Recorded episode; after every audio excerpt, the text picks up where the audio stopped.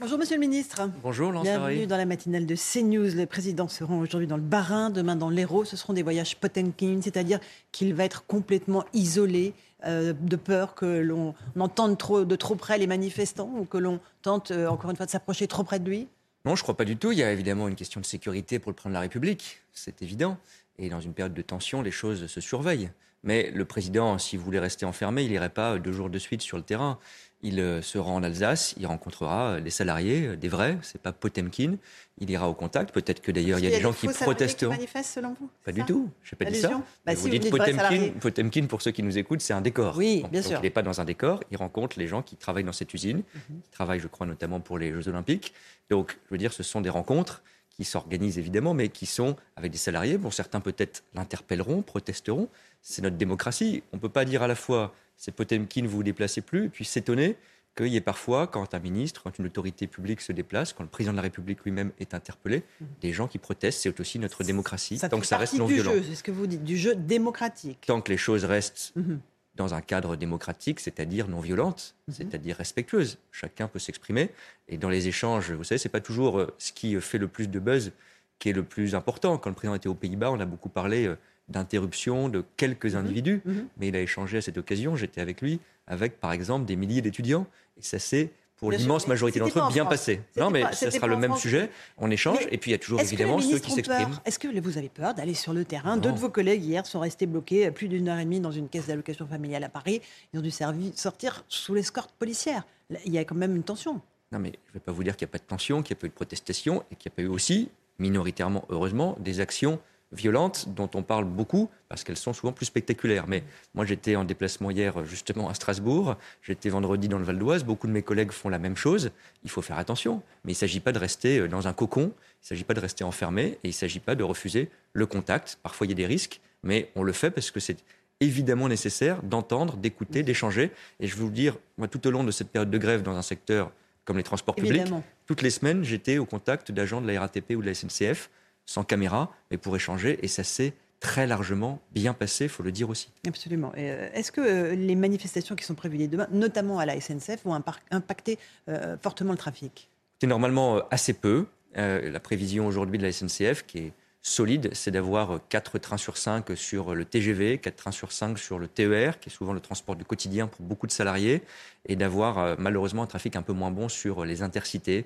On sera sans doute un peu en dessous de 50%, mais on a aujourd'hui une situation qui est la SNCF, et globalement une bonne situation de trafic. On ne connaît pas du tout les perturbations qu'on a pu connaître euh, il y a encore quelques semaines. Mhm. Je souhaite que cela reste comme ça par le dialogue aussi. Pour le 1er mai, ce sera pareil Vous avez déjà des anticipations de Non, ce on qui n'a peut pas se passer, puisque les syndicats, je le rappelle, euh, vraiment demandent à ce qu'il y ait une mobilisation record Oui, écoutez, c'est trop tôt pour le dire. On donnera évidemment toutes les informations à ceux qui euh, attendent pour euh, des vacances ou des placements professionnels. Ces précisions sur le trafic, c'est trop tôt pour le dire, parce que la mobilisation, c'est pas forcément la grève. On a vu parfois des manifestations importantes et des taux de grève relativement faibles. Vous avez bon espoir que les syndicats finissent par revenir à l'Élysée euh, après un délai de décence, comme l'a dit Laurent Berger, c'est-à-dire après le 1er mai et le, la grande mobilisation qu'ils souhaitent oui, je pense que le dialogue se renouera. Je pense que c'est notre responsabilité de montrer qu'on y est ouvert. La Première ministre l'a fait en recevant l'intersyndicale. Ça n'a pas permis immédiatement d'aboutir sur des discussions concrètes. Mais je note par exemple que Laurent Berger, pour la CFDT, avait dit à ce moment-là, on veut parler retraite avec un désaccord qu'on connaît, mais on veut aussi parler travail, conditions de travail. Moi, j'ai vu dans un secteur comme le mien, où il y a aussi le transport routier, qu'on a réussi, même pendant cette période, à trouver un accord sur les fins de carrière et sur l'accompagnement des personnes qui sont fatiguées, qui sont âgées dans les carrières professionnelles, en mettant syndicats, patronat et État autour de la table. Donc peut-être que ça prendra un peu de temps, peut-être qu'il faut se voir plusieurs fois pour que les choses se renouent, mais on doit le faire d'abord. Et je crois Avec de l'humilité, un peu? Bien sûr, avec de l'humilité, Et je ne parle pas pour vous. non, non, mais avec de l'humilité, bien sûr, avec surtout la volonté de mettre des sujets concrets sur la table. Le président, il a été précis.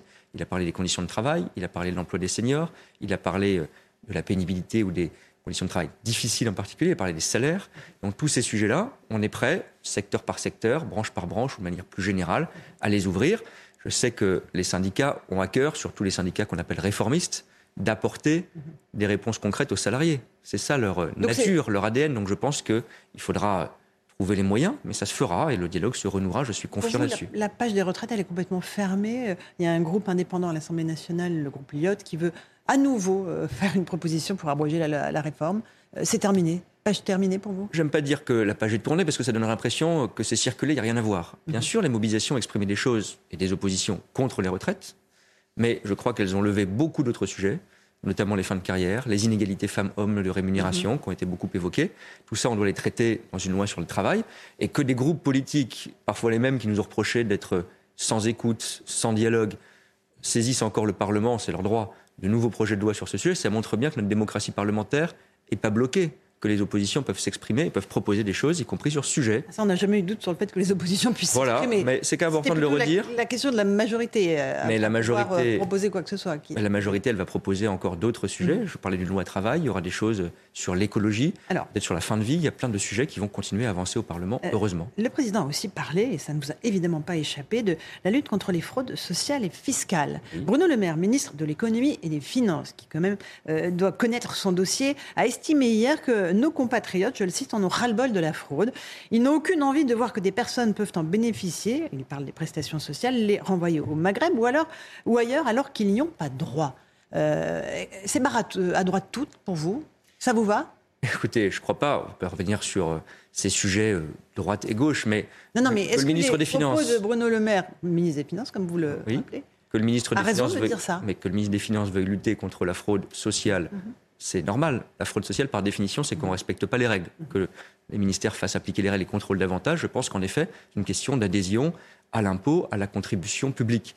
J'ajoute aussi que dans le plan que présentera le gouvernement, que le plan de la République a lui-même évoqué, il y a la fraude sociale, il y a la fraude fiscale. Et donc, il y a ce qu'on appelle parfois une fraude d'en bas qu'on ne respecte pas les règles sur des petites prestations, mais il y a aussi, plus important sans doute, une fraude fiscale d'en haut, si je puis dire, qu'on optimise. de gauche, vous. Oui, mais vous aurez noté qu'on parle souvent. Non, mais bien sûr. Vous voyez comme. Est-ce que le fait d'envoyer l'argent au Maghreb, comme le dit le, le maire, je crois, l'occasion de préciser, parce que le Maghreb est évoqué dans la question, il n'a pas mm. stigmatisé.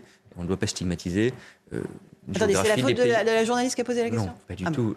J'essaie d'expliquer le contexte, je n'étais pas dans l'interview, mais je l'ai relu, euh, que, euh, qui a été celui de l'expression de Bruno Le Maire. Ce que je vous dis, c'est qu'il y a eu cette expression, elle ne résume pas tout. Le ministre des Finances, il portera aussi, avec le ministre du Budget, un plan sur les fraudes fiscales, sur les fraudes sociales, ça en fait partie, je l'assume, mhm. dans cet équilibre. Et vous aurez noté que l'expression du président qui nous donne le cap, c'est fraude fiscale et sociale. D'accord. Euh, Jean-Luc Mélenchon estime que les compatriotes musulmans originaires, comme lui, dit-il, du Maghreb, voilà, euh, sont montrés du doigt. Est-ce que Bruno Le Maire a parlé euh, des musulmans? Est-ce que Bruno Le Maire a eu cette expression? Il faut arrêter. Jean-Luc Mélenchon, ça ne m'étonne pas beaucoup. Il mhm. cherche à enflammer et à caricaturer les débats. Il y a un plan fraude fiscale et sociale assumé qui sera présenté en mai. Attendons peut-être les mesures pour en discuter plus en détail. Mais ça vous gêne quand même, hein, cette histoire Mais non, ça ne me gêne pas. Pourquoi vous voulez que ça me gêne? Si, on le sent, voilà. Bah, écoutez, c'est votre interprétation. Moi, non. Je pense que qu'on lutte contre la fraude sociale, c'est normal. Mhm. Parce que quand il y a des règles, il faut que tout le monde les respecte. C'est pas un tabou. Et je crois que ça fait partie, c'est pas une question d'être de gauche ou de droite, c'est l'ordre républicain. Dans nos impôts, moi je suis fier qu'on ait un modèle social où on paye beaucoup d'impôts et on a le droit à beaucoup de prestations. Et il y a des règles pour les obtenir, on les fait appliquer. Et c'est pareil pour ceux qui échappent à l'impôt, on fait appliquer aussi ces règles. Et, c'est les, plus gros qui échappent à l'impôt, selon vous, bah, et les plus riches? Oui, ça arrive. On le sait bien qu'il y a de l'optimisation fiscale, qui n'est pas tout à fait la même chose, mais les entreprises qui ont des stratégies pour échapper à l'impôt. Je dis aussi, j'ai porté ce combat avec le président de la République, on a lutté, y compris avec Bruno Le Maire, contre les stratégies euh, d'optimisation fiscale avec des entreprises qui parfois bénéficient de règles très favorables à l'étranger pour ne pas payer l'impôt en France. On a fait payer aux GAFA, aux grandes entreprises du numérique, des impôts en France parce qu'elles ne payaient pas du tout avant. Donc c'est cette justice mhm. sociale d'ensemble qu'on applique et que je défends. Est-ce que c'est pour ça que vous voulez taxer un peu plus les jets privés qui ont symbolisé une partie de la haine anti-riche dans notre pays? Moi, je ne suis pas dans une haine anti-riche, j'essaie d'être efficace. Oui, je pense que les jets privés, c'est parfois une pratique au moment où on demande à tous les Français de faire des efforts sur leur chauffage, sur leur lave-linge, sur leur climatisation, des petits gestes du quotidien, ceux qui polluent beaucoup plus doivent faire un peu plus d'efforts, tout simplement.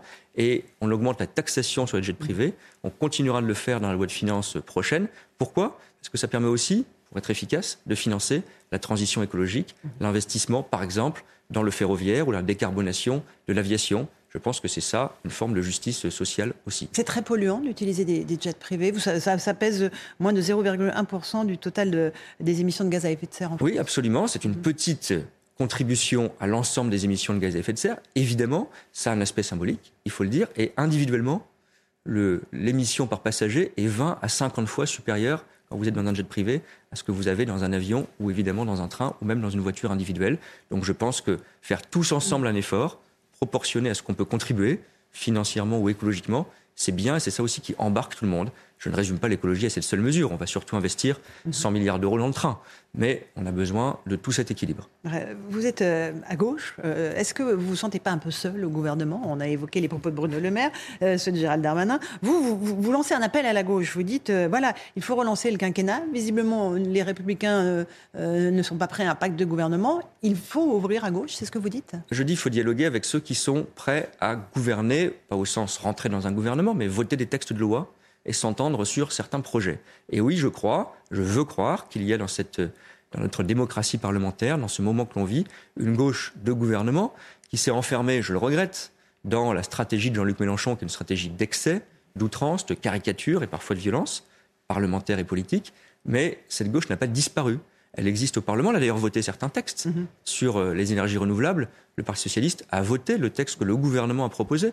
Donc ça n'est pas impossible, la preuve ces derniers mois. Et on doit, quand on est une force centrale, comme la nôtre, qu'on n'a pas la majorité tout seul, il faut le dire humblement aussi, trouver des partenaires qui euh, ne trahissent pas leurs convictions, mais qui essayent de travailler avec nous sur certains projets, au moins sur l'écologie, sur euh, la fin de vie, qui est un grand droit supplémentaire qu'on peut garantir à nos concitoyens pour leurs familles et leurs proches Est-ce qu'on peut travailler aussi avec des partis de gauche qui ne sont pas dans la caricature et qui mhm. veulent faire bien et faire avancer le pays Je crois, j'ai cette sensibilité, vous l'avez rappelé par mon histoire, c'est euh, comme ça, le dépassement n'est pas l'effacement, mhm. mais travailler avec ces partis-là, je crois qu'on doit le faire. Et d'ailleurs, la Première ministre a dit encore samedi, il faut qu'on travaille avec tous ceux toutes celles et tous ceux qui veulent bien travailler de manière responsable. Elle n'a pas réussi euh, dans la mission que vous avez confiée président, c'est-à-dire d'élargir sa majorité, on est bien d'accord. Mais ça, on le verra texte par texte, mhm. parce qu'on va voter. Vous pensez que ça va tenir jusqu'à quand cette espèce de d'équilibre euh, un tout petit peu instable. Il faut pas avoir l'air euh, désolé ou c'est pas un vertige. On a le Parlement que les Français nous ont donné. Mhm. C'est ça la démocratie. Ils nous ont mis premier. Pas les faire revoter les Français d'ailleurs, leur redonner la parole. Mais je trouve que rien. D'abord, c'est le président qui décide de la dissolution. Référendum dissolution. Oui, enfin, par exemple, je prends l'exemple de la dissolution. Si j'en crois les sondages, ça n'amènerait pas un déblocage euh, du Parlement avec des majorités beaucoup plus claires. Et surtout, moi, j'ai été élu député il y a moins d'un an, comme tous ceux qui siègent aujourd'hui. Vous n'avez pas envie de refaire campagne? C'est pas ça la question. C'est qu'il y a moins d'un an, les Français, ils ont voté. Ils ont voté, ils savent que c'est pour cinq ans, et ils ont donné cette donne politique. Ça serait quand même bizarre qu'on n'accepte pas de respecter en quelque sorte le mandat qu'à tous nous ont confié les Français. Ils ont dit, il y a un groupe qui est le plus important, c'est le nôtre. Il faut l'entendre, c'est ce qu'on appelle une majorité relative. Et ce groupe, il doit trouver des partenaires soit de manière stable, ça marche pas très bien, soit au cas par cas, et on y est arrivé sur plus de 20 textes aujourd'hui, la loi olympique, les énergies renouvelables, etc. Et donc ce qu'a dit la Première ministre, c'est on va continuer, mais il faut être deux pour euh, travailler ensemble. Donc il faut aussi que la droite républicaine et la gauche de gouvernement acceptent, texte par texte, parfois ensemble, à voter avec nous certains sujets. Moi, j'ai fait voter un texte sur le report de l'ouverture à la concurrence des bus à Paris. Mhm. C'est une proposition de loi communiste elle a été votée en partie par DLR et modifiée par la majorité. C'était pas si facile que ça. Je dis pas On que ça. imagine bien sur toutes les réformes clivantes, ça va être beaucoup plus difficile. les retraites étaient sans doute une réforme particulièrement complexe, particulièrement difficile. Elles ne seront pas toutes de la même... mal comprises et euh, jugées injustes par les Français. On fait pas tout le film. Vous savez. Mais elle a suscité des oppositions. Le président lui-même l'a dit. Mais toutes les réformes ne seront pas de la même nature. Et encore une fois, sur l'écologie, sur le budget qui va arriver, sur la fin de vie, sur l'école, est-ce qu'on peut trouver... Fois, des grandes mesures euh, sur lesquels il y aura un consensus, oui, évidemment. Mais un consensus, je ne sais pas, mhm. mais des compromis et la capacité à trouver une majorité, je vais vous dire tout simplement, on le devra. Parce que c'est quoi l'autre option? C'est que le Parlement ne vote plus rien.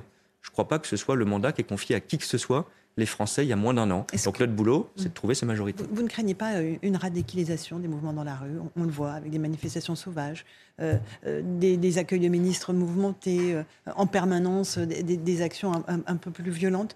C'est le risque quand même pour les mois à venir. C'est long, quatre ans. Oui, c'est toujours un risque. Vous savez, il euh, ne faut pas non plus euh, penser que les choses ne peuvent pas évoluer. On a vécu des crises euh, très différentes, comme celle des Gilets jaunes, où il y a eu de la violence, très différente de celle des manifestations. Oui, d'accord, mais ça n'est pas d'abord la réponse à tout. On peut dire aussi dans la période que l'on vit sur l'inflation, même si c'est difficile pour les Français, l'État a beaucoup accompagné par des chèques sur l'énergie notamment. Donc ce que je veux dire, c'est qu'il ne faut pas non plus être dans une espèce, de, vertige. On se dirait la radicalité est vouée à durer éternellement, la violence est la réponse à tout. On a des manifestations qui ont été très importantes, qui ont été dans l'immense majorité respectueuses et respectables. C'est ça que je retiens aussi de cette mobilisation, qui ont exprimé beaucoup d'autres choses que la question des retraites, et il faut y répondre. Et puis à côté de ça, c'est différent. Vous ne pouvez pas, malheureusement, dans nos sociétés, empêcher parfois quelques individus d'avoir des actions plus radicales, voire plus violentes. Et ça, il faut être très clair, mhm. les condamner, parce que c'est une atteinte à l'ordre public. Condamner au, sens pénal du terme, on est bien d'accord. Quand il y a des euh, mhm. actes, j'ai vécu par exemple dans le secteur que je connais le mieux, les transports, mhm. il y a des actes de malveillance qui n'ont rien à voir avec des manifestations des actions syndicales sur le réseau de la SNCF. On mène des enquêtes et on sanctionnera les coupables, évidemment. Clément Beaune était l'invité de la matinale de CNews. Merci, Merci à beaucoup d'être venu. À vous, Romain pour la suite.